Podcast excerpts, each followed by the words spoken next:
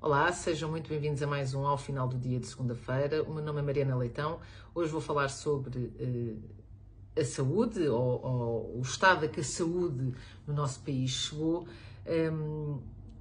o Serviço Nacional de Saúde, eu já, tive, já falei aqui sobre isto algumas vezes, uh, o Serviço Nacional de Saúde uh,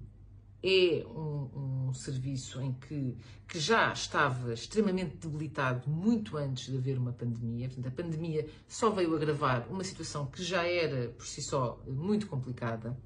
Uh, e o Serviço Nacional de Saúde uh, tinha uma situação de, ou, ou, tem neste momento ainda uma, uma situação de enorme fragilidade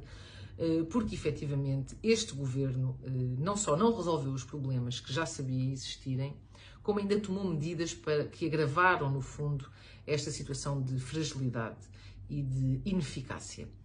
Eh, e, portanto, mas vamos começar pelos problemas. Os principais problemas do Serviço Nacional de Saúde são o facto de ser uma estrutura eh, gigante, gerida por burocratas, com excesso de burocracia,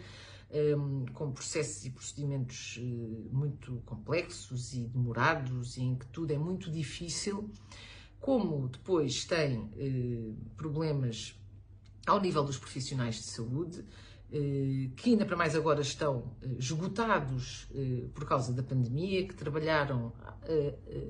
horas e horas e horas a fio e não se sentem devidamente compensados, nem tampouco estão motivados neste momento. Há depois o problema de haver muito pouco Hum, muito pouca avaliação daquilo que é o serviço efetivamente prestado eh, pelas unidades de saúde do Estado, pelos profissionais de saúde do Estado, hum, e há uma cada vez maior carência de médicos, considerando que há uma larga percentagem eh, dos médicos que já está a chegar eh, à idade da reforma e pouco, poucos planos há por parte deste governo para garantir, no fundo, hum, a substituição destes médicos por novos médicos quando estes forem para a reforma. E, portanto, eh, isto tudo traduz-se em listas de espera enormes, que demoram eh, anos, portanto, uma pessoa marca uma consulta e é atendida, ou a consulta é marcada para daqui a um ano ou dois anos. Eh, a pessoa precisa de uma cirurgia e essa cirurgia é marcada para daqui a um ano. Ehm, as pessoas, portanto, com isto, com estas listas de espera, acabam por muitas vezes não conseguir diagnosticar eh, problemas que tenham e, portanto, serem tratadas com a devida eh, antecipação. Um, e, além disto, urgências lotadas, urgências em que os tempos de espera também são elevadíssimos e, neste momento, urgências fechadas por falta de, de médicos em que as pessoas têm de se deslocar eh, uma ou duas horas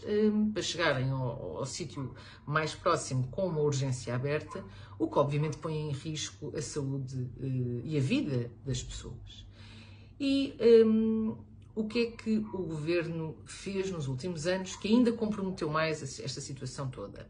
Foi acabar com as parcerias público-privadas que existiam na saúde. Essas parcerias público-privadas, os indicadores porque de facto essas unidades eram devidamente avaliadas no âmbito, um, pelo facto, no, no, fundo, de serem uma parceria público-privada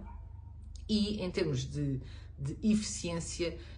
eram, e, de tempos de resposta, eram de facto unidades que tinham uh, indicadores um, bastante satisfatórios e em que, de facto, a, a, abrangência do serviço era muito maior, porque tínhamos mais unidades de saúde um, e unidades de saúde a funcionar melhor. Uh, ao acabar com as parcerias público-privadas e, e, e, ao discriminar completamente os privados na, na, área da saúde, não só se aumentou os tempos de espera, como piorou uh, a qualidade do serviço prestado. E por isso é que chegamos uh, onde chegamos neste momento, em que efetivamente o que acontece é que qualquer pessoa que possa pagar um seguro de saúde opta por pagar um seguro de saúde em vez de depender uh, do Serviço Nacional de Saúde. E portanto estamos a pagar a saúde duas vezes. Por um lado, pagamos através da contribuição dos nossos impostos, que é alocada depois à área da saúde, e depois pagamos pelo seguro de saúde. E na prática o que acontece é que quem não tem dinheiro para pagar um seguro de saúde fica sujeito estes tempos de espera de 2, 3 anos para conseguir marcar uma consulta, de 2, 3 anos para conseguir ter uma cirurgia, eh, de urgências fechadas e, portanto, ter de se deslocar eh, em eh, distâncias grandes para conseguir ser atendido, e no meio disto está em causa a vida das pessoas. E, portanto, este governo tem a obrigação de, perante este cenário, não só eh, começar a contar com os privados para gerir a área da saúde, para conseguir efetivamente prestar cuidados de saúde a toda a gente, ao mesmo tempo que permite que as pessoas possam escolher livremente onde é que querem ser tratadas, não estando dependentes única e exclusivamente do, do, do suposto serviço ou do suposto hospital público que esteja mais perto da sua residência, o que muitas vezes está a uma ou duas horas de distância. E, portanto, eh, é preciso reformas estruturais e essas reformas estruturais têm de ser feitas muito, com muita urgência e não podem deixar de fora os privados, porque sem os privados vamos continuar nesta, eh, nesta mesma situação em que estamos há anos, eh,